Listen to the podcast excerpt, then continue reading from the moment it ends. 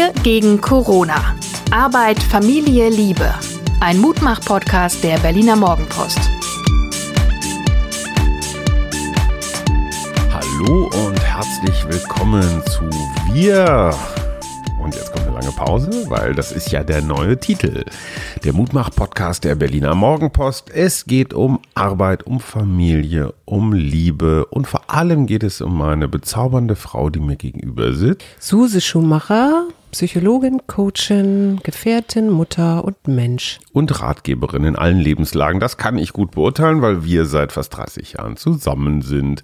Meine Gute, deine letzten 24 Stunden waren wie? Waren, waren es wirklich nur 24 Stunden oder waren es 48?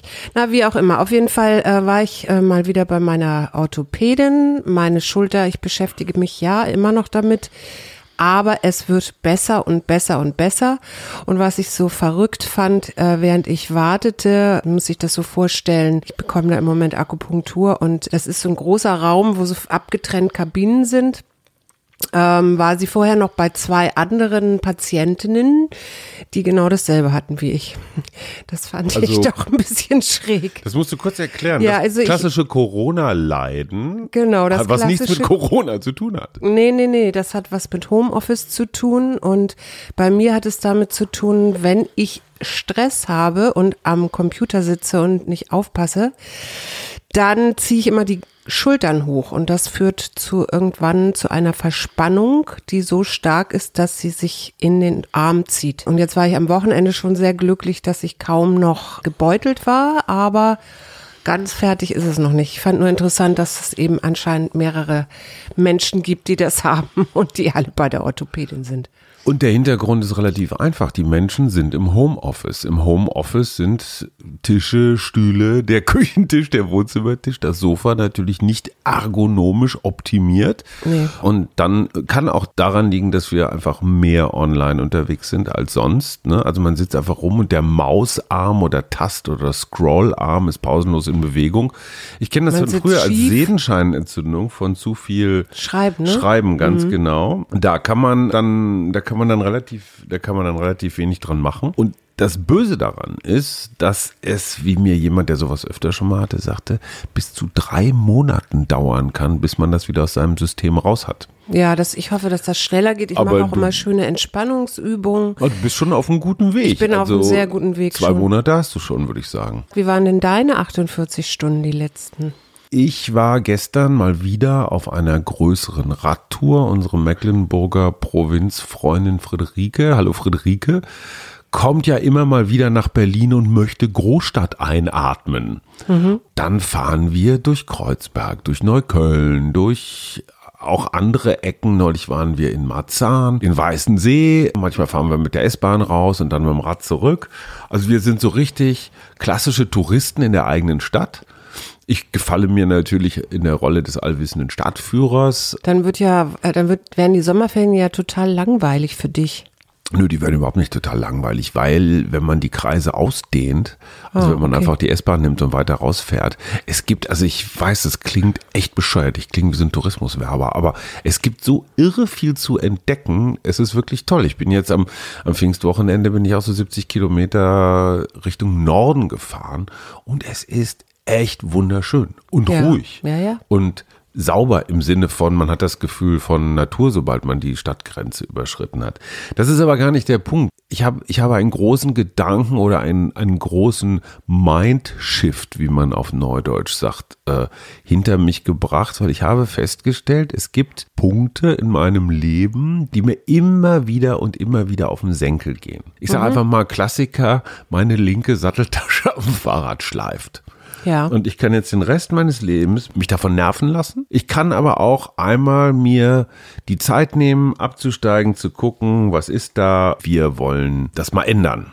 Und es gibt ungefähr fünf bis zehn solcher Baustellen, die reichen von Keller über Schubladen, über, also das, was ich in der ersten Corona-Welle nicht geschafft habe, das kommt jetzt langsam ran. Und ich stelle fest, immer wieder vom gleichen Scheiß nerven zu lassen, hilft einfach nichts rangehen, Sachen gebacken kriegen, aufräumen, reduzieren, überschaubarer machen, praktikabler machen. Mhm. Ist jetzt nicht mal ein Wochenmotto, sondern das Motto für den Rest des Jahres. Okay, finde ich gut. Mhm.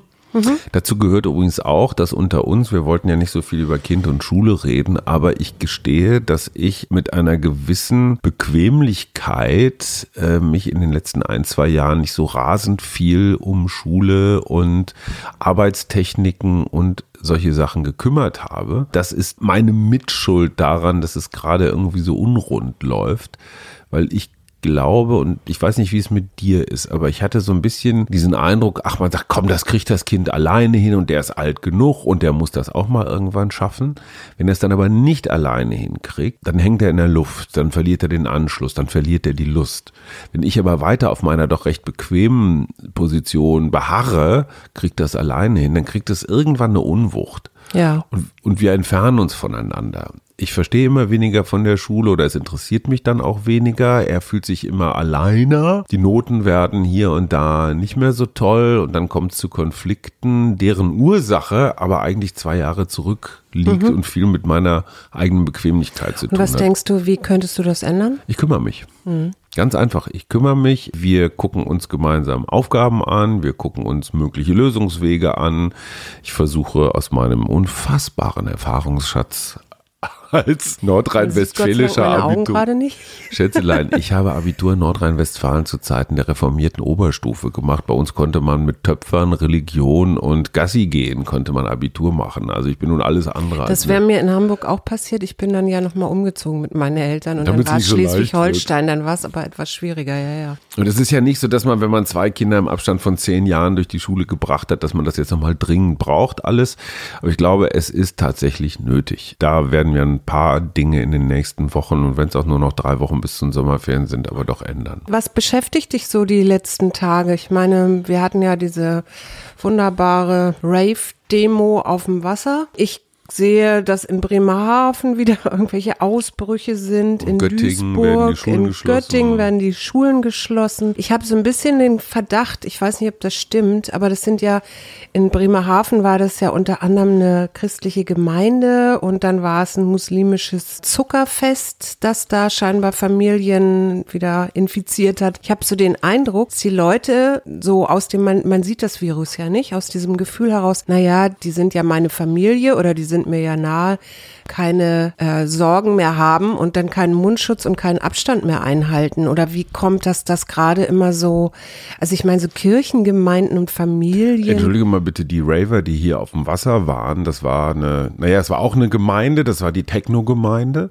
Die waren aber ähm, immerhin draußen, ne? Die waren immerhin draußen, in der Tat. Die Kommentatoren hier in Berlin überbieten sich um die Firebeaster jetzt zu diskriminieren und zu erklären, warum die jetzt an allem schuld sind und alles kaputt machen. Ich finde das ehrlich gesagt ein bisschen übertrieben, mhm. zumal es auf dem Wasser passierte. Und ja, Menschen in Schlauchbooten sind dicht beieinander. Ja, das aber stimmt auch allerdings. Am, am Uferrand. Klar, aber entschuldige mal bitte die Bilder aus irgendwelchen Einkaufszonen oder äh, so am Anfang der Öffnung oder auch aus Biergärten und so, die waren auch nicht viel besser. Ja. Also ich finde es ein bisschen, bisschen einfach jetzt nur auf die Raver äh, einzuprügeln.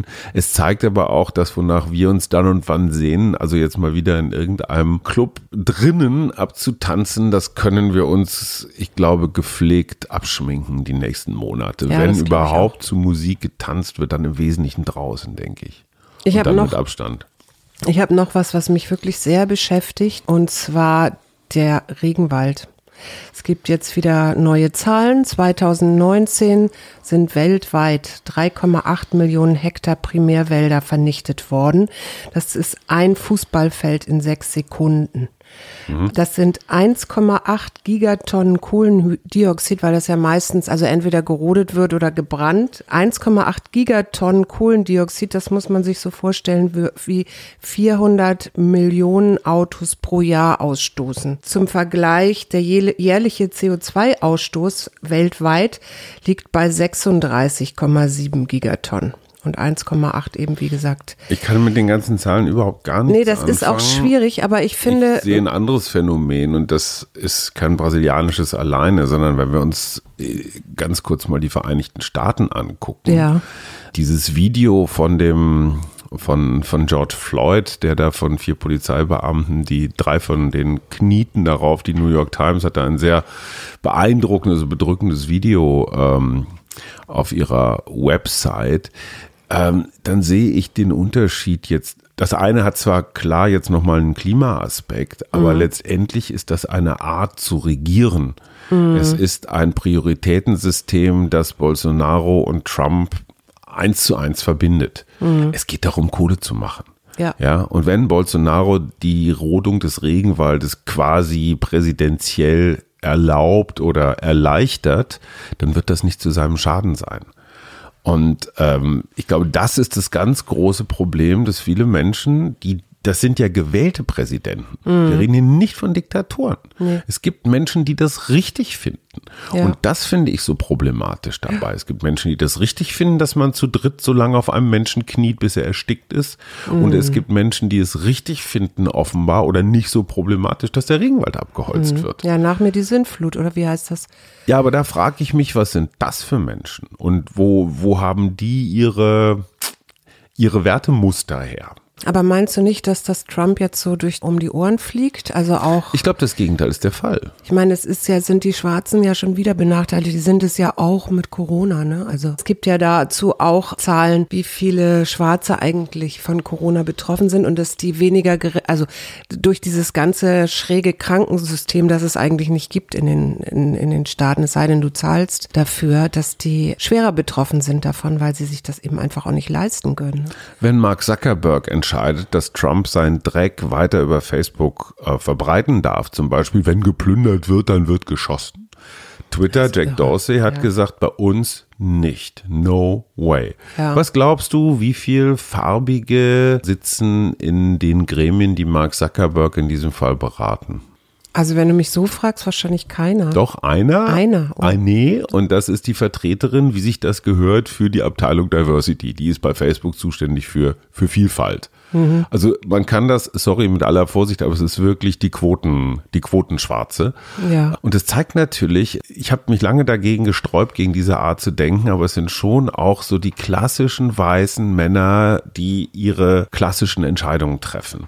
Ja. Ähm, Problem ist halt, dass die People of Color nicht erst seit Donald Trump unterdrückt werden. Ich glaube, es war eines der ganz, die, eine der ganz großen Unterlassungen von Obama, dass er in seinen zwei Amtszeiten zu wenig gegen Diskriminierung getan hat. Mhm. Michelle, der war da womöglich sogar noch ein bisschen weiter. Und ich meine, hey, die wissen, die wissen, worum es geht aus eigener Erfahrung. Aber das Toxische und auch das Paradoxe an der Obama-Administration war ja, dass es das Land fast noch eher gespalten hat. Ne? Mhm. Dass ganz viele Menschen, ganz viele Weiße gesagt haben, so weit kommt das noch, dass wir uns von solchen jetzt hier mhm. regieren. Brasilien hat ja jetzt gerade die höchsten Todesopferzahlen und mhm. Bolsonaro ist ja auch jemand, der das so verleugnet. Meinst du, das fällt ihm noch auf die Füße? Also das, was Trump macht, ist natürlich das klassische Ablenken.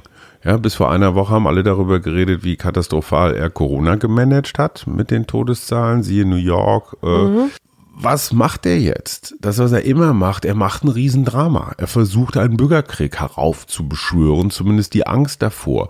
Er hat 1600 Special Forces nach Washington beordert. Ja, jetzt redest du über die, Trump, aber ich frage Moment, ich, es geht um die, es geht um die Strategie. Mhm. Es geht um die Strategie abzulenken. Ja. ja. Jetzt eine andere Gefahr nach vorne zu schieben.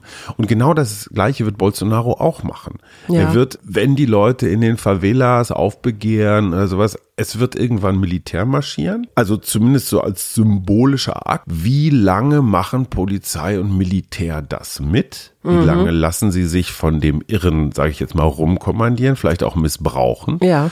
Lassen sich amerikanische Soldaten in einen Bürgerkrieg schicken, um mhm. auf ihre eigenen Leute zu schießen, nur weil da oben einer sitzt, der sie nicht alle hat? Oder aber setzt sich Trump am Ende durch und verwandelt die älteste Demokratie der Welt äh, in irgendwas anderes. Mhm. Und du kannst dir die Mittel doch angucken. Es läuft doch überall ähnlich. Wenn Kritik an dir geübt wird, wirst du irgendwo einen Nebenkriegsschauplatz aufmachen, das klassische Gegenfeuer setzen, so viel zum Thema Waldbrand, um davon abzulenken. Ja. Und das ist ja das, was, was Jack Dorsey von Twitter jetzt gerade versucht zu unterbinden, dass er dieses permanente aufgeregte Androhen, Niedermachen, Lügen einfach mal an die 80 Millionen Follower, über die wir uns letztes Mal, glaube ich, schon sehr gewundert haben, mhm. indem er es einfach unterbindet. Ja. Halleluja. Und ich kann als Medienmensch nur sagen, warum zum Teufel darf man auf Facebook jeden Scheiß verbreiten und warum müssen wir als Berliner Morgenpost jede Meldung sorgfältigst prüfen, um dann immer noch Angst vor irgendwelchen Schadenersatzzahlungen, Gegendarstellungen oder sonst irgendwas zu haben. Gelingt nicht immer, aber es hat zumindest einen Berufsethos. Ja. Ich, ich bin so gespannt, wie das ausgeht mit diesem Twitter-Fall, was Trump jetzt wiederum einfällt, um Twitter zu, zur Raison zu bringen. Na, der hat ja schon irgendeine Verfügung unterschrieben, ne? Ja, aber das Problem ist ja, wie triffst du nur Twitter? Weil Zuckerberg und Trump wiederum, also Facebook und Trump, die sind richtig dicke. Ja. ja. Es war die Manipulation von Facebook, die Trump überhaupt ins Amt gebracht hat 2016. Ja. Und Zuckerberg versucht seinen eigenen Leuten klarzumachen, dass es was mit Meinungsfreiheit zu tun hat, wenn ein Präsident verkündet, dass er auf seine eigenen Leute schießt. Werden wir eigentlich am Wochenende über dieses Kurzfristprogramm von Frau Merkel mal reden? Das können wir gerne machen. Das ist ja im Moment noch im Kabinett. Wird ja noch sehr gerungen, was da so alles drunter fällt. Olaf Scholz hat ja gesagt, er will es auf 100 Milliarden begrenzen. Das wird, so viel kann man jetzt schon sagen, das wird nicht funktionieren. Nee, das glaube ich auch nicht. Die Latte wird gerissen. Ich habe auch das Gefühl, dass jetzt sowieso alles scheißegal ist. Als ob jetzt noch 20 Milliarden mehr irgendwo rausgedonnert werden. Die wirklich spannende Frage ist ja die, die du immer stellst. Wird es eine Autokaufprämie, egal wie sie genannt wird, ob sie jetzt CO2-Prämie oder Regenwaldprämie genannt wird, wird es die geben oder nicht? Was meinst du? Ich denke mal, eine Autokaufprämie unterstützt wieder nur Leute, die sowieso schon Geld haben, weil die anderen haben sowieso kein Geld und auch keine Autos. Gut, aber um schafft Arbeitsplätze, schafft Absatz, Ach schafft Gottchen. Steuern. Also ich, ich wird weiß, es ich, diese Prämie geben oder nicht? Was glaubst du? ich sage jetzt einfach mal nein. Interessant, ich glaube ja. Es wird, es wird irgendwie Hm. Ja, verklausuliert, es wird irgendwie verklausuliert werden, aber es wird eine Autokaufprämie geben. Aber wir sind ja ein Mutmach-Podcast und ich finde, jetzt Ja, sollten wir alle, mal die so ein ein neues Auto bisschen, brauchen. müssten wir mal ein bisschen in die andere Richtung gucken. Da gibt es zum Beispiel den Hirnforscher Hüter, der hat gesagt, dass er sicher ist, dass nicht alle Leute, sondern ein Drittel, die nicht mehr so leben möchten wie vor der Krise und ihr Leben auch nicht mehr so weiterführen wollen. Und er ist sehr sicher, dass es eine Wertesystemänderung gibt. Vielleicht nicht bei allen, weil ein Großteil findet ganz toll, wieder zurückzukehren zu dem, was mal war. Aber mindestens ein Drittel will was verändern und das wird sich auch bemerkbar machen, sagt er. Was, denkst du? verändern heißt, sag mal zwei, drei Beispiele, was du jetzt zum Beispiel. Na, für mich verändern wäre jetzt ganz klar Klimaschutz, Artenvielfalt, also Naturschutz im weitesten Sinne, damit wir hier erhalten, was wir hier haben.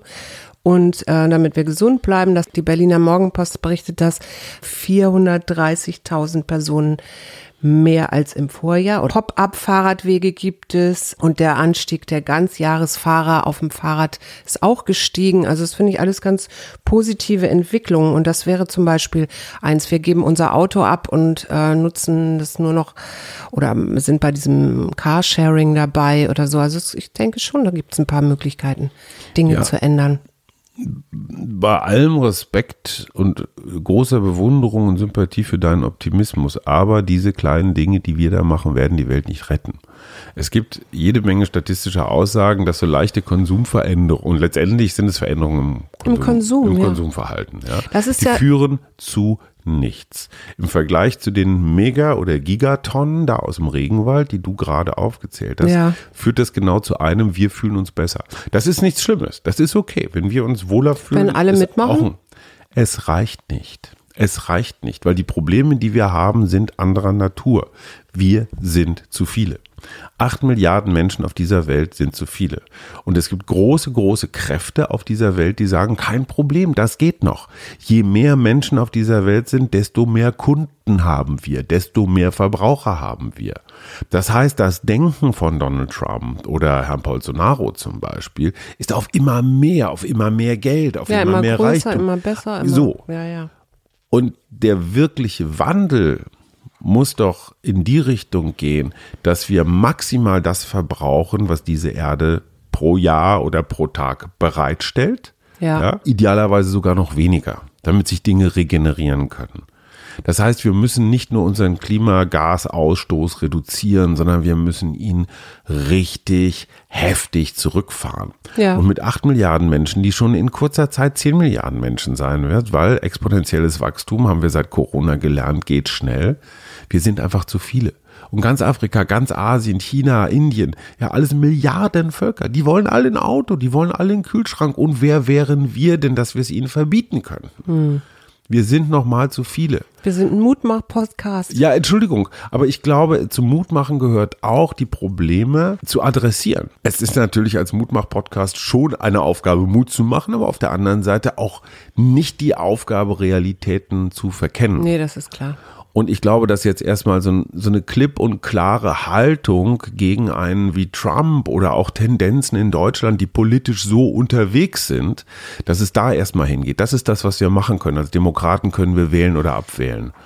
Ja, und wir können uns dieser Verlockung von entweder nichts tun oder ist doch egal oder ich kann nichts machen, können wir uns hingeben, wir können das aber auch lassen. Ich glaube, unsere Kinder wiederum dazu zu erziehen, dass sie anders unterwegs sind als im Hyperkonsum, das ist eine Riesenherausforderung, die finde ich für mich viel, viel schwieriger ist, als auf ein Auto zu verzichten. Ich habe noch was, was man jetzt auch machen kann. Man kann Insekten zählen. Das finde ich zum Beispiel Das super. ist, hat der Nabu gesagt, und dann ist man auch vielleicht wieder ein bisschen, oder sind wir alle noch wieder ein bisschen schlauer, weil zu wenig Insekten zu führen, dass Vogeleltern zu wenig Futter für ihre kleinen Küken haben und wir zu wenig Bestäuber für unsere Pflanzen haben und die Fledermäuse auch unterernährt sind. Ich weiß, Fledermäuse ist vielleicht jetzt gerade nicht die Art, die so viele Leute gut zu sprechen sind, aber ähm, ich finde, die sind du meinst, die. Fledermaus hat ein Imageproblem? Ja, die hat ein echtes Corona? Image. Ja, also vielleicht nicht in Deutschland, aber es gibt Länder, da werden die regelrecht ausgerottet seit Corona. Ja, aber die kriegst du doch gar nicht, die sind doch so schnell.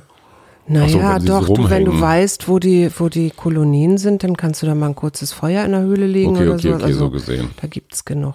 Also was man für den Insektensommer beim NABU braucht, der jetzt vom 29. Mai bis 7. Juni und vom 31. Juli bis 9. August läuft, ist eine Becherlupe oder eine Lupe, ein Handy, ein Bleistift und ein Becherglas, wo man diese kleinen Insekten nämlich kurz fängt. Man kann auch eine Foto-App äh, gibt's auch zum Bestimmen dieser Insekten, weil es ja nicht, also Marienkäfer findet vielleicht noch jeder, aber mm, bestimmte, keine Ahnung, Feuerkäferarten sind vielleicht dann schwerer zu identifizieren. Genau, und je mehr Leute mitmachen, umso besser und so Sag noch mal, klarer wann ist das? Die Rechnungen. Die, das ähm, der Insektensommer läuft jetzt schon seit dem 29. Mai noch bis zum 7. Juni.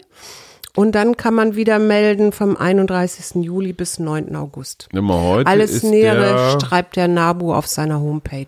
Okay, das Heute. heißt aber, es gibt jetzt noch bis zu diesem Wochenende die Chance, Insekten zu sammeln. Genau. Und machst du das? Ja, ja, ich mache das auf jeden Fall. Ja, okay. Wir halten euch auf dem Laufenden. Wir kommen zu Filmen Ja. oder Schauspielern mit G. Genau, mit G. Ich weiß du was, mir sind so alte Schauspieler eingefallen, wie zum Beispiel Götz George, den gibt's gar nicht mehr. Richard Gere ist Bruno Ganz gibt's Bruno auch Ganz. nicht mehr. Walter Giller gibt's nicht mehr. Walter Giller. Kurt Götz. Also das sind halt diese ganzen alten deutschen Filme, die ich mit meinem Papa immer geguckt habe. Gustav Gründgens. So. Nicht schlecht. Claudia Gardenale. Okay. George Clooney. Grease, Gandhi und Genosse Grease. Don Camillo. Weißt du noch, Und Grease, das war doch der Versuch, Saturday Night Fever zu wiederholen. Genau. Ne? So ein bisschen schmuddeliger, nicht ganz so perfekt und discoartig. Hat bei mir nicht funktioniert. Ich, Saturday Night Fever hat mich total gepackt. Ich Ja. gestehe, ich war John Travolta-Fan, Scientology hin oder her. Und mit äh, äh, hier Tarantino, ähm, ach, sag schon. Nicht Tarantino. Doch, ne? der Tarantino-Film, wo John Travolta nochmal den Killer gespielt hat. Ach so, ich will jetzt Down by Law sagen. Nein, auch nicht. Nein, auch nicht. Ähm, der Klassiker. Okay, ah, Blockade, Blockade. Es ist die Günther Jauch, wer wird Milliardär Blockade. okay, vergessen wir das G und ich habe schon mal einen Zettel gezogen, ein Kärtchen Kommunikation. Kommunikation. Worüber solltest du mehr reden? Ich sollte heute mehr mit meinem Sohn reden und gucken, wie wir wieder mehr zusammengrooven. Und haben wir schon ein Thema fürs Wochenende? Du hattest neulich eins vorgegeben. Ich hatte vorgegeben, die Kunst des Kompromisses. Genau.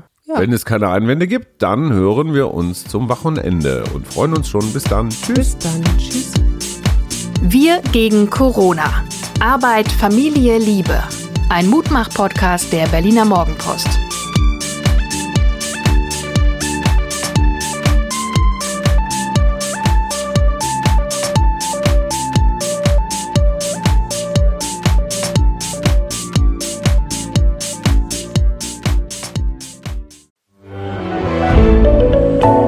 Podcast von Funke.